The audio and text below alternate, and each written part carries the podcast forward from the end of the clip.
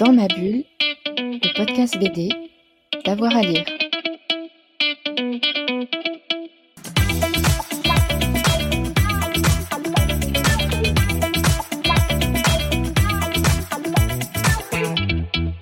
Bonjour à tous et à toutes, bienvenue dans ce nouvel épisode de Dans ma bulle, votre podcast 100% BD avec avoir à lire. Pour bien écouter euh, Dans ma bulle et surtout pour le faire partager, on a une petite demande. S'il vous plaît, laissez-nous une petite note sur la plateforme sur laquelle vous nous écoutez, Spotify, euh, Deezer euh, ou autre. Hein. évidemment, ça permet de faire remonter le podcast et comme ça, vous serez encore plus nombreux à nous écouter. Allez, on passe à l'épisode du jour et on va s'intéresser à la première rétrospective de l'œuvre de Chloé Cruchaudet, une exposition dédiée au travail de la bande dessinée euh, de cette autrice, à la fois en tant que scénariste, dessinatrice et coloriste. On a une interview de Marie-Luse Seva, la commissaire de l'exposition, et d'Alexandra euh, Maringer, euh, scénographe, une interview réalisée par Fred Michel depuis la Maison de la Culture à Amiens. Bonjour Marilus. Bonjour. Bonjour Alexandra. Bonjour. Merci d'être avec nous sur Dans ma bulle. Aujourd'hui, on va parler de l'expo euh, Chloé Cruchaudet d'un monde à l'autre qui se déroule jusqu'au 30 septembre à la Maison de la Culture d'Amiens. Alors cette exposition, comment elle est née? Comment vous l'avez construite? Comment elle est née? Elle vient en fait d'une proposition de, des rendez-vous de la bande dessinée d'Amiens, parce que Chloé Cruchaudet a signé euh, l'affiche des rendez-vous de cette année. Et la Maison de la Culture a eu envie de faire euh, une exposition sur Chloé Cruchaudet.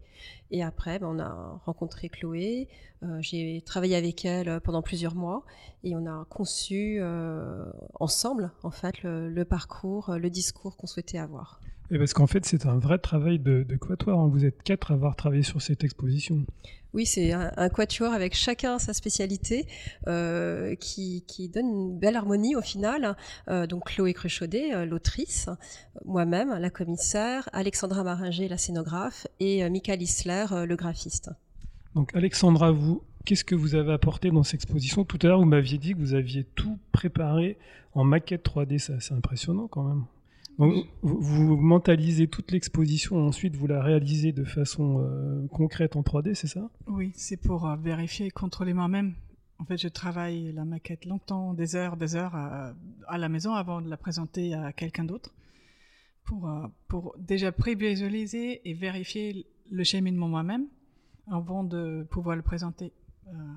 D'abord Marie-Luce toujours, et aussi à Chloé et le directeur de la Maison de la Culture, Laurent Andréano c'est une, euh, et pour moi, c'est comme une sculpture en fait. Je, je, il y a toujours des endroits où je dis ah. Donc il faut encore travailler dessus jusqu'à ce que c'est fluide, ce que, ce que je le sens. En fait, c'est. Parce qu'il y a même les objets dans votre. Oui, je mets même les objets, donc je sais exactement comment on s'approche de chaque chose. Moi, c'est le, je, je, travaille la mise en espace. Ça veut dire que je reçois le récit, les contenus euh, de, de la commissaire, et moi après, je suis sa première, le premier public qui me promène euh, dans l'expo, virtuellement dans ma tête. Euh. Et euh, après, je présente comment je le vois et il y a un ping-pong qui se met en place après entre Marie-Luce et moi et aussi Chloé pour, pour revérifier, revalider, approfondir, ajouter une couche, dire ah bah c'est trop, c'est pas assez, il faut, finir. Voilà, c'est très fragile ou délicat comme travail en fait. Donc vous, Marilus, vous êtes un peu la scénariste et Alexandra la metteuse en scène. On pourrait dire ça, effectivement. Euh, oui, j'ai une matière première qui s'appelle Chloé Cruchaudet, ses planches, mais aussi euh, ses objets, parce que comme ses parents étaient antiquaires, elle a énormément euh, d'objets anciens chez elle, des cartes, des, journaux du début de siècle, des sculptures, enfin vraiment de, toutes sortes. Et, mon travail, c'était de, parler avec Chloé. J'ai passé trois jours chez elle. Euh, c'était le grand bazar, comme elle disait, parce qu'en fait, rien n'était rangé. Donc, on a tout sorti, tout mis par terre. Et on s'est dit, qu'est-ce qu'on prend? Et Vous êtes allé chercher de la matière chez Chloé Chez Chloé, exactement. Je l'avais déjà rencontrée avant, donc la thématique, euh, je l'avais déjà avant d'y aller. Euh, elle était venue ici à la Maison de la Culture pour, qu'on se connaisse tous ensemble, le directeur, euh, moi. Euh, on a marché sur la bulle. Et, en nous parlant, elle nous a dit, je me rends compte d'une chose, c'est que dans tous mes albums, les personnages passent d'un monde à un autre. Et là, moi, ça m'a fait tilt, et je lui ai proposé qu'on travaille sur cette thématique-là. Euh, et, donc quand je suis arrivée chez elle, ben, on savait déjà que c'était la thématique, mais elle, ce qui l'intéressait, c'était de me donner ces planches les plus intéressantes, sur les qui avaient le plus de sens pour elle et les objets. Et puis, et puis voilà, c'était à, travers un, dialogue sur place que, que j'ai récupéré la matière. Justement, comment se sont opérés les choix? Parce que ça doit être dur de faire plein de choix par rapport à toute cette matière qui vous est donnée offerte. Alors, en fait, ce qui a été dur, c'est qu'au début, moi, j'imaginais faire l'exposition à partir de ces grands albums, Groenland Manhattan, Ida, Mauvais Genre, Céleste. Et Chloé euh, a souhaité présenter l'ensemble de son travail. Et donc la difficulté, mais aussi euh, c'est la difficulté qui permet d'être pointu et exigeant. Euh, ça a été de trouver comment on, on, parlait cette idée de voyage et de transformation à l'intérieur de chaque album et au sein de l'expo. Et euh, j'ai envie de dire choisir toute la matière, ben finalement j'en ai pris pas mal hein, en me disant je choisir, je, je j'élaguerai sur place. Et au final, j'ai pas beaucoup élagué parce que je crois qu'il y a que cinq ou six planches qui ne sont pas présentées. Et justement, quand vous êtes allé sur place avec elle, euh, vous êtes plutôt parti directement sur les planches originales ou plutôt sur les objets pour nourrir votre exposition? Alors, quand je suis arrivée chez elle, j'avais déjà fait ma recherche d'objets à l'extérieur et j'ai vu aussi tous les objets qu'elle avait quand je suis arrivée chez elle. Euh, et ce qu'on a fait ensemble, finalement, c'est un travail sur les planches. C'était vraiment ça. Et après, quand, elle m'a dit ah, j'ai ça, j'ai ça, je dis ah, ben, je prends, je prends, je prends. Voilà, j'ai essayé de, de, prendre un maximum. Elle, elle s'y attendait pas, je pense. Elle s'attendait à, à présenter essentiellement ses planches et puis quelques objets, euh, mais presque anecdotiques. Or, pour moi, son travail sur l'histoire, sur euh, une réalité qui a existé et qu'elle met en avant à partir euh, d'objets réels, c'était essentiel. Hein. C'était un des points forts, forts, forts de, de ces bandes dessinées. Justement, tout à l'heure, vous évoquiez le, fait qu'on est quasiment, on a toute l'œuvre de Chloé Cruchaudet. On peut même voir des dessins, ses premiers dessins. Oui. Alors Chloé, très vite nous a dit ce qui en fait pendant dix ans j'ai pas été édité euh, j'aimerais bien montrer mes bandes fantômes et donc ce qu'elle appelle des bandes dessinées fantômes. Et en même temps après j'ai dit bah voilà on va faire une salle là-dessus sur ton cheminement sur tes questionnements et, euh, et on va tout présenter. Et, et, en fait elle ne souhaitait plus le faire. Euh, parce que je pense qu'elle ne voyait plus l'intérêt d'en parler vu qu'on présentait tout le reste. Et donc là c'est quand même le début de son histoire c'est le début de son histoire, absolument. Et c'est aussi son histoire d'aujourd'hui dans la mesure où la question du cheminement, des essais, des échecs et, des questionnements qu'elle se pose tout le temps sont encore d'actualité. Même, même si elle a un succès aujourd'hui indéniable et mérité, euh, elle, euh, elle reste dans, dans cette question du cheminement qu'elle avait déjà à ses débuts. On va parler aussi du graphisme parce que vous avez euh, choisi, vous avez eu un parti pris par rapport à la police et à la typographie là, avec la Maison de la Culture, avec qui je travaille depuis trois ans, euh, il y a une, euh, une, volonté de rendre les expositions accessibles, à la fois d'un point de vue visuel, d'un point de vue cognitif, euh, d'un point de vue moteur et sensoriel. Et, donc la question du graphisme là-dedans, pour moi, était très importante. il était essentiel qu'on puisse lire le texte facilement et que les, les, polices soient assez grosses de caractère. Donc on a travaillé avec le, le graphiste là-dessus, avec Alexandra, euh, de manière très concrète, pour définir une hauteur de police euh, qui soit facilement lisible. Justement, Alexandra, dans votre exposition, comment vous l'avez construite? Il y a plusieurs formes de séquences par rapport aux histoires. Il y a aussi des codes couleurs dans, dans, dans chaque séquence. Bah, on a les, les, les chapitres étaient définis je les ai reçus euh, définis, en fait. C'était prédéfini par la commissaire euh, et par le choix de, de travailler un album euh, après l'autre. Néanmoins, il n'y avait pas d'ordre. Il n'y avait pas un. Il n'y a pas de cheminement. Il n'y avait pas de chemin prédéfini. Il n'y avait pas un d'abord ça, après ça, après ça. La seule vraie contrainte qu'on avait, c'était mauvais genre où il y avait des objets de l'historial euh, à exposer qui craignent la lumière et aussi euh, doivent être mis en sécurité d'une certaine manière. On l'a mis dans une salle au rez-de-chaussée où ils sont euh, bien bien protégés de tous ces dangers. Euh, et les autres, on a on a pu les placer un peu comme on voulait. En fait, il n'y avait pas d'ordre. Néanmoins, ça nous était important de dire que pour tout le public, le public sait que c'était une exposition en trois parties pour qu'ils se retrouvent en fait. Ils savent qu'il y a trois parties à visiter. Il n'y a pas qu'une seule, mais ils peuvent commencer où ils veulent en fait. Euh, C'était important de rendre ces trois parties aussi visibles. J'ai clairement mis des visuels de l'expo toujours à chaque partie pour qu'on s'identifie, parce que sinon le hall il peut être très grand, on peut se perdre. En fait, ça c'est le, le c'est l'avantage et le défaut de cet hall énorme de, de, de pouvoir orienter les gens et de, de définir un, un espace. Et après, à l'étage, euh, où, où il y a la grande, la plus grande partie aussi l'introduction à l'exposition, pour moi, c'était important de laisser un cheminement libre. À part de l'introduction, qui est clairement un point de départ, il n'y a pas de fin. Et on peut avoir, en fait, il y a trois sorties. On peut sortir par trois manières euh, possibles et on peut euh, voir tous les albums dans n'importe quel ordre. Et vous avez travaillé aussi sur le regard du visiteur et des visiteuses. Bah ça, c'est sans arrêt, je fais ça. C'est moi le, qui regarde les choses euh, en premier, déjà dans ma tête, quand je reçois les informations de, de la Marilus, de la commissaire, ou quand je lis les albums, je, je digère tout ça et après je euh, j'essaye de diriger sans diriger, en fait. Ou de mettre en avant ou de, de créer des relations que, qui sont aussi des fois très définies, hein, parce que Marilus me dit cet objet-là, il a affaire avec cette planche, ou cet objet-là a affaire avec euh, un autre objet à côté, donc euh, je les place d'une manière que ça fonctionne, euh, que tu puisses par, par une arrivée voir l'autre chose juste derrière, ou, ou en même temps, euh, si tu fais la suite après de, des objets qui se suivent, tout d'un coup tu regardes dans une autre direction qui t'amène encore ailleurs. Donc tu peux être très libre te... J'aime bien laisser un, une liberté au public. Et on, est en même temps acteur, acteur de l'exposition. Oui, c'est parce que du coup, il, la personne s'approprie l'expo. C'est à elle ou lui de voir à son rythme. Euh, on lui en propose euh, juste de, le plaisir de regarder. Ah bah ça, j'ai pas encore vu ou ça découvrir à, à son rythme. Et c'est très important, je trouve, de laisser la place parce que du coup, ça commence à écrire une histoire dans leur tête et c'est là. Euh, Et c'est une autre histoire encore. C'est leur histoire, du coup, ça devient leur histoire.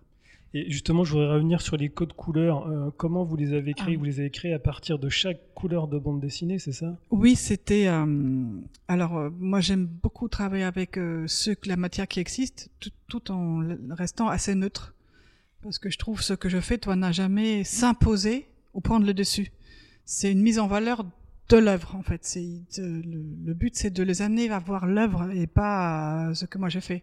Moi, je dois être, rester en retrait, guidé Vous gentiment. devez vous effacer un peu. Oui, c'est ça. Mais néanmoins, pour définir chaque lieu, chaque album, du coup, euh, euh, on a dit qu'on utilise une couleur spécifique qui était d'abord par le graphiste Pipé dans les albums. Il s'est inspiré des albums pour définir de, de, de couleurs, des dégradés de couleurs. Et moi, j'ai pipé là-dedans après pour définir la couleur pour chaque espace. Donc c'était un travail d'équipe, euh, en fait. Et aussi par rapport à la scénographie, vous avez fait beaucoup de, de remplois. Par exemple, je pense aux drapés, je pense aux éléments du mobilier. Bah ça c'est, euh, il y a deux, deux choses qui amènent là. C'est un, c'est une, une, une vraie pensée écologique de ne pas de ne pas euh, construire pour jeter, mais d'utiliser des choses déjà existantes, euh, si possible. Après, euh, c'était aussi euh, une, une, une contrainte budgétaire. On ne pouvait pas construire comme on voulait. Il fallait aussi voir de ce qui est possible. Donc, j'ai fait une longue visite avec les techniciens de la maison dans tout ce qui est backstage où il y a un énorme fond. Mais entre ce qui est plié, euh, rangé quelque part dans une étagère et ce qu'on peut en tirer pour en faire quelque chose, c'est encore tout un autre monde. Donc, d'un monde à l'autre, ça venait On y revient. sur scène. Et justement, je vais- c'est bien parce que ça fait une super transition. Je voudrais revenir sur le titre de l'exposition parce que dans, ce, titre, on navigue entre les mondes de Chloé Cruchaudet, mais aussi entre ses styles, parce que c'est vraiment la caractéristique de Chloé, c'est d'avoir plusieurs styles graphiques. Oui, pendant toute son, j'ai envie de- dire son évolution bande dessinée, c'est une évolution graphique. On a des évolutions de thèmes, on a des évolutions, euh, euh, oui c'est ça, de thèmes. Et en fait, on se rend compte, en fait, en travaillant dessus, je me suis rendu compte que sur chaque album, il y avait une technique euh, différente qui était mise en œuvre. Alors ça peut être une petite nouveauté euh, qui, arrive ou carrément un changement euh, de, de mode opératoire. En l'occurrence, bah, par exemple sur Ida, elle est en couleur directe à l'aquarelle, ce qui fait qu'on a des magnifiques originaux. Et puis après, sur la poudre d'escampette ou sur mauvais genre, elle va dessiner sur, plusieurs personnages sur des planches plusieurs scènes, et ensuite, enfin sur des planches, sur du papier à dessin, et ensuite elle va recomposer ça euh, à l'ordinateur. Ou sur la croisade, elle va faire tous ces fonds avec des, des, brindilles, de la paille, de l'encre, euh, et, recomposer ensuite à l'informatique. Et dernière, bah, le dernier exemple en date, c'est euh, Céleste, où l'ensemble est fait sur iPad. Donc on n'a pas d'originaux, bien entendu. Et on voit dans l'expo uniquement des reproductions euh, de, de, planches. Avec l'intérêt de venir quand même, c'est qu'il y, y a, six euh, planches inédites qu'on trouvera dans l'album euh, qui va être édité à la fin de l'année. Et nous aussi, on a aussi un écran, on voit, on la voit travailler en temps réel. Oui, on a, on a, on a mis ça sur euh, Céleste où on la voit dessiner à l'iPad et c'est vrai qu'on se rend compte qu'elle a une technicité absolument incroyable, elle est extrêmement douée puisqu'on a l'impression que c'est de l'aquarelle et qu'elle elle redessine des tout petits détails pour donner sens euh, à ce qu'elle veut dire. Et on voit aussi les time-lapse qui, qui, sont magnifiques. On aurait pu sous-titrer l'exposition d'un geste à l'autre aussi. Oui, je crois qu'on aurait pu. Et euh, en fait, on oublie de souligner au tout début que c'était la première rétrospective consacrée à Chloé Cruchaudet, la première grande exposition. C'est non seulement la première rétrospective, mais c'est aussi sa première exposition.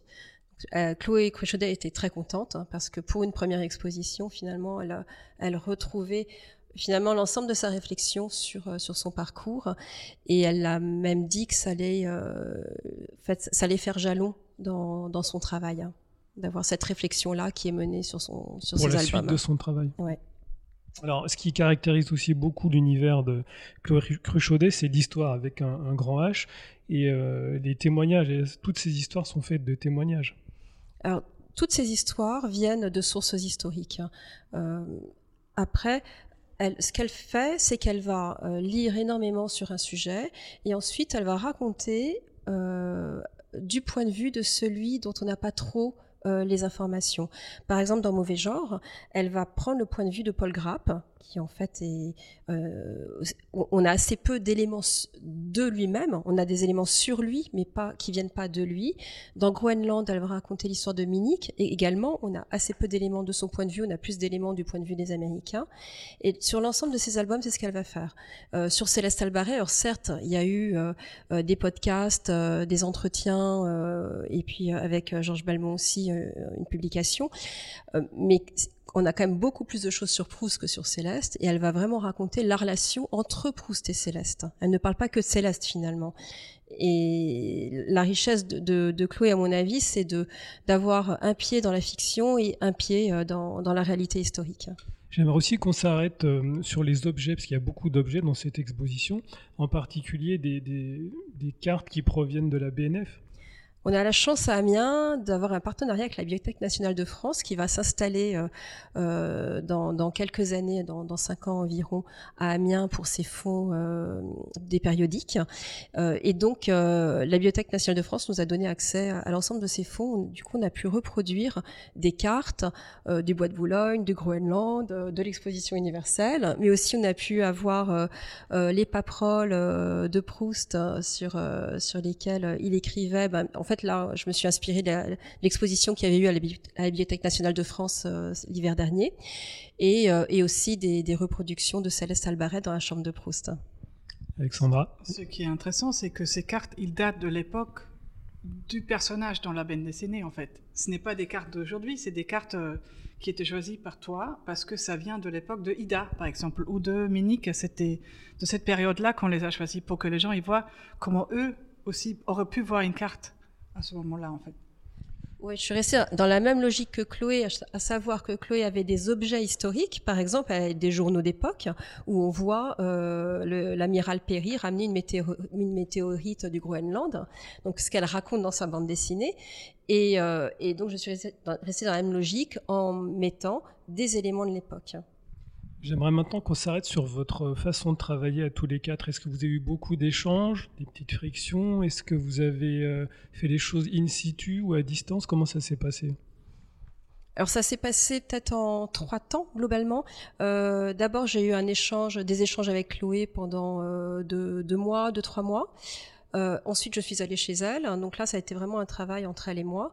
Et après, une fois que j'avais fait euh, toute euh, ma liste d'œuvres et d'objets, j'ai contacté Alexandra et, là, on a travaillé toutes les deux sur le sur le projet. Je te laisse dire la suite et après je reviendrai. Donc, à partir de ce moment, ça devient un ping-pong entre, entre surtout Marilus et moi. Euh, qui euh, et il y avait aussi Chloé qui était euh, Qui intervenait. ouais, qui intervenait. On, a cherché son intervention en fait. C'était euh, euh, pendant un moment on avançait à deux. C'était un pas de deux euh, pour euh, pour euh, à certains points clés chercher toujours le regard de Chloé pour vérifier qu'on est bien dans le bonne euh, bonne direction. Peut-être que parfois elle avait aussi des hésitations et que vous, parfois, vous arriviez à la guider, non? Alors globalement, euh, ce qui était intéressant, c'est que Chloé a, proposé euh, des envies, euh, des envies de un peu de reconstitution, euh, une, exposi- une exposition très sensorielle. Elle voulait pas en fait une, exposition de planches de bande dessinée standard. Et, euh, et, c'est à partir de, de là que moi j'ai pu faire toutes ces recherches d'objets pour donner vie euh, à, ces planches. Et les, les, les allers-retours, ça a été euh, Chloé qui dit oui, non, mais très bien, mais sauf que l'ange, il doit aller avec le diable euh, et non pas à part, parce que les, les enfants euh, peuvent être diaboliques justement dans mon histoire sur la croisade. Et on a eu des, des petits échanges comme ça. Donc, euh, on, je dirais pas des frictions, parce qu'en fait, il n'y a pas eu de friction, mais par contre, il y a eu plein de petits échanges de détails où euh, elle, elle, elle donnait son avis et également entre Alexandra et moi, on a eu aussi beaucoup d'échanges de détails où je disais mais non, cet objet doit être doit être vu en même temps que cette planche. Et à charge d'Alexandra Varinger, la scénographe, euh, de, de, de créer ce regard. Et de la même manière, avec le graphiste, on, on a eu des, des, des échanges sur les niveaux de texte qu'on souhaitait apporter. Euh, Est-ce que euh, c'était proche des vitrines? Est-ce que c'était loin des vitrines? Et, et là aussi, comment le regard se faisait entre les textes mis en scène euh, graphiquement euh, et, euh, et, et la scénographie. C'est vraiment un, un vrai quatuor. Complètement. Et je dirais même un- quintet en vrai, euh, parce que euh, l'équipe de la Maison de la Culture, et notamment euh, l'équipe technique ou, ou des relations publiques, ont œuvré beaucoup aussi à ce que nous pensions l'exposition, à nous présenter tout ce qui pouvait être fait et pas fait, en termes techniques notamment, et, euh, et en termes d'accessibilité pour le public, il y a eu toute une réflexion sur les ateliers, euh, les guides qu'on pouvait apporter, euh, l'accessibilité sur place. Donc un sujet que moi je leur apporte, mais que je leur demande de réfléchir avec moi. Justement, vous parliez d'accessibilité. Vous avez mis en place un système de code de lecture dans chaque salle?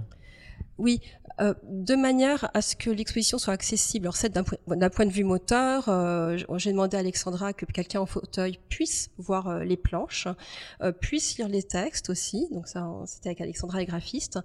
Et aussi que quelqu'un qui a du mal à parler, à oraliser tout simplement, puisse aussi parler dans l'expo. Parce qu'on ne parle pas euh, uniquement euh, chez, le boucher pour acheter euh, sa viande, on parle aussi dans une exposition pour dire ce qu'on pense à, la personne avec qui on est. Et donc j'ai mis en place un système de tableau de communication, on appelle ça de la communication alternative et améliorée, où on peut parler avec des images ou avec un clavier papier pour se faire comprendre. Et en parallèle de l'exposition, il y a toute une série d'ateliers aussi. Oui, on a demandé, euh, enfin, moi j'ai demandé à la Maison de la Culture à ce qu'il y ait des médiateurs qui soient là tout le temps pour euh, à la fois faire des visites guidées à des groupes, mais aussi à des, individu- des individuels s'ils le souhaitent, et des ateliers qui puissent être animés tout au long de l'expo. Donc des ateliers jeunesse sur la poudre d'escampette, ou euh, des ateliers tout public sur les belles personnes. On peut envoyer une carte postale, on peut écrire à sa belle personne, on peut la dessiner, on peut la décrire. Voilà, il y a- je- en fait, euh, moi, je souhaitais que ce soit une exposition vivante hein, sur tous les points de vue, et je pense que bah, et pour tous les publics et tous les Tous âges. les âges, hein, oui. ouais. Et on a même du son aussi dans l'exposition. Oui, on a un, travail extraordinaire euh, mené par un artiste euh, en, Antarctique qui, dans le cadre d'une résidence euh, avec le FRAC de la Réunion, a enregistré des sons du pôle sud. Et donc, on a choisi uniquement des sons qui pouvaient être aussi au pôle nord. Parce qu'il fallait pas euh, qu'il y ait une dissonance dans, dans les contenus. Et donc on rentre dans, dans un univers euh, sonore. En fait, on se croit, euh, on se croit dans- au milieu de la glace et, et au milieu de l'océan. Est-ce que vous avez fait des découvertes durant la préparation de cette exposition? De, de contenu, par exemple, Oui. je n'ai pas arrêté d'en faire. Je n'ai pas arrêté d'en faire. Euh, je dirais que là où j'ai peut-être eu le, moins de découvertes, c'est sur euh, mauvais genre, parce que ayant travaillé dix ans à l'histoire de la Grande Guerre, je connaissais déjà bien le sujet. Mais sur le reste, ça a été tout le temps. Sur Groenland Manhattan, euh, je ne connaissais pas l'histoire. Euh, j'ai pour moi, c'est une des plus belles histoires de Chloé Cruchaudet. Euh, Ida. Justement, j'allais vous demander, est-ce qu'il y a une partie que vous préférez dans l'exposition? Dans l'exposition, euh, je crois que c'est difficile pour moi parce que je trouve que tout est tout est de même niveau. Et, et je pense que c'est ce qui a plu aussi à Chloé Cruchaudet, c'est qu'on n'a pas minimisé un album pour un autre. Tout est différent mais complémentaire en fait. Exactement. Même si certains albums ont plus de succès, d'autres moins de succès, on a tout mis euh, au, au, même niveau d'intention artistique, euh, de essayer de faire comprendre ce qu'a voulu faire Chloé. Et, et, et, donc notre intention artistique, c'est d'être euh, euh, à la hauteur de ce qu'elle a voulu faire. Et donc vous avez fait d'autres découvertes aussi? J'ai découvert, j'avais déjà lu Ida, mais en travaillant avec Chloé Cruchaudet, je me suis rendu compte que ça venait euh, de, de, de lectures qu'elle avait faites sur les femmes exploratrices, ce que je ne connaissais absolument pas. Et, et j'ai trouvé ça passionnant. Céleste Albarège, j'avais lu la bande dessinée aussi avant de commencer, mais en travaillant avec Chloé, je me suis rendu, j'ai été de ce fait amenée à écouter les podcasts euh, que je n'avais pas écouté, évidemment. Et là aussi, j'ai découvert euh, tout un univers. Je pense que j'ai découvert des univers partout. Et vous, Alexandra? Bah, Pareil, comme Marilus, c'était chaque, euh, chaque œuvre ou chaque, euh, chaque, bande dessinée, c'était, on plongeait dans quelque chose. Et on creusait. Il y a encore une profondeur, encore une couche derrière et encore, c'était très euh, et on peut pas tout amener ici en fait. C'était c'était difficile de qu'est-ce que quel récit on, où est-ce qu'on s'arrête en fait. Parce que euh, et je crois que euh, une une amie qui est qui est venue qui connaissait pas du tout l'univers de Claude Crochetet elle est venue pour l'ouverture et elle a dit après oh, mais j'ai envie de tout lire là.